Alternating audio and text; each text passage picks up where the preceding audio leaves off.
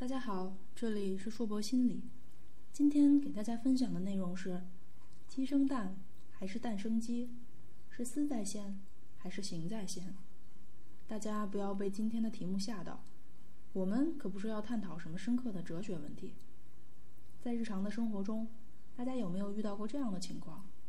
本来对一件活动没有什么兴趣，出于某种原因硬着头皮上了，却发现活动原来比想象中的有趣，甚至还喜欢上了这项活动，发展成了爱好。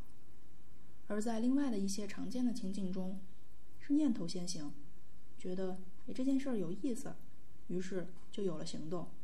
当年我自己学习心理学也是这样一个过程，有什么想法就有什么样相应的行动，或者行动影响思维。您属于上述的哪一种呢？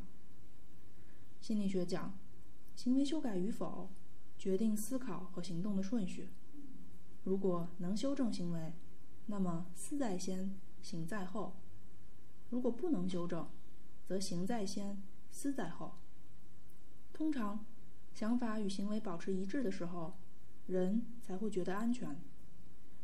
如果想法与行为不一致，人总能努力改变其中一种，使它们相一致。通常情况下，一件事是你主动要去做的，或者是环境逼迫不得不去做的。在行动之后，我们的大脑会产生相应的与行动相一致的想法变化。让我们通过戒烟失败者的心理，来了解一下想法的变化过程吧。